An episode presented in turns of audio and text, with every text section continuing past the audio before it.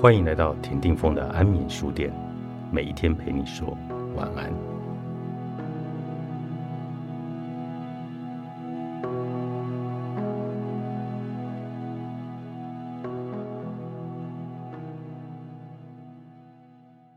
你离美好的记忆有多远？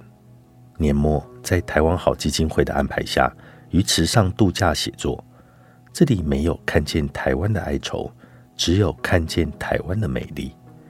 抵达池上之前，从飞机窗口往下探，深暗的蓝色海洋带着忧郁的气息。但一抵达池上，气氛立刻变了。云仍如一个月前的云门轰动演出时一般，懒懒的、美美的躺在山脚下。云朵们不问贵客是否离去，也为嫌弃已然收割秃黄的稻田。一抹又一抹，如醉如痴，不同的高度，不同的形状，装置着平地拔起的山脉。白云竟赐予了雄伟山形一点温柔，也想赐予良善乡民无言的祝福。池上的人们的确值得白云陪伴。这里的花园本来种植的几乎全是热带植物，没由来却伴得寒潮冷风。众般的府商如约绽开，花边已然冻僵。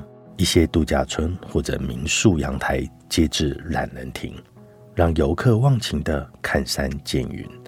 这几天，懒人亭窗帘飞舞着，迎来最大的客人叫做冬季。游客稀落了许多，店家却如约的等待，忠实的等着某些故人一定会归来。走入一家迪化街后代移居此地的私房小餐厅，日式炭炉的火跳跃着，煮着一壶台北已不多见的铁壶。主人相信铁壶炭炉烧水的古法才能冲泡好茶。主人年约四十，带着一家移居此地，以法式台式混合池上米，成为独树一格的私房料理。小孩一会儿。和客人聊天打趣，一会儿和妈妈厨房聊天。一个在田野边看着山、望着云长大的孩子，有着与台北孩子们不同的开朗表情。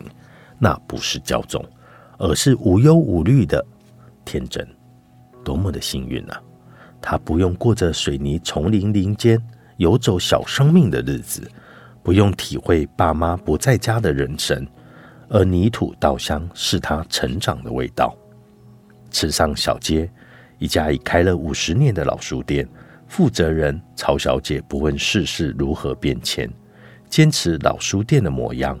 老书店除了泡着好茶、好咖啡以外，还卖着早已台北书店消失的老书。我特地买下梁实秋翻译中英对照的《马克白》《罗密欧与朱丽叶》，莎士比亚一六零六年的著作。一九九九年的梁实秋翻译的三版《马克白》曾被称为超越一切的悲剧。剧作中揭露了罪恶、贪婪的可怕。一旦他掌握人的灵魂，人的本质就会变质到难以想象。最终，贪婪、罪恶会变成一种巫术，彻底的俘虏了人们。池上的居民阅读《马克白》的应该不多。但他们早已选择远离贪婪，不用担心灵魂的空洞。这里的稻田，任何一个角度拍摄都是一张好照片。池上产出的米，东部各地争相模仿，但名气可以一用，诚恳却必须踏实的学习。池上大佬梁先生是改造池上的最大工程。台湾好基金会执行长徐璐空降此地。第一个展开双倍欢迎艺术家、作家来进驻是梁先生。第一个带动池上有机耕种、有机认证观念的也是梁先生。林怀民云门四十周年稻荷演出，选择池上稻浪大地公演，说服居民晚一些收成，掏钱补偿，保留稻浪之美的也是梁先生。而梁先生想陪我们数小时。偶尔笑，偶尔轻声短语表达意见。这年头，是否声音越大的，其实内心越虚空？那些踏实活着的人，反而轻声细语，活出自在。又近年末，这一年来，你的人生是否曲曲折折，风雨交地？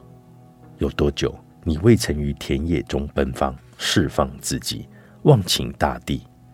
来一趟池上，它会让你有回家的感觉。树不在了，作者陈文茜，时报出版。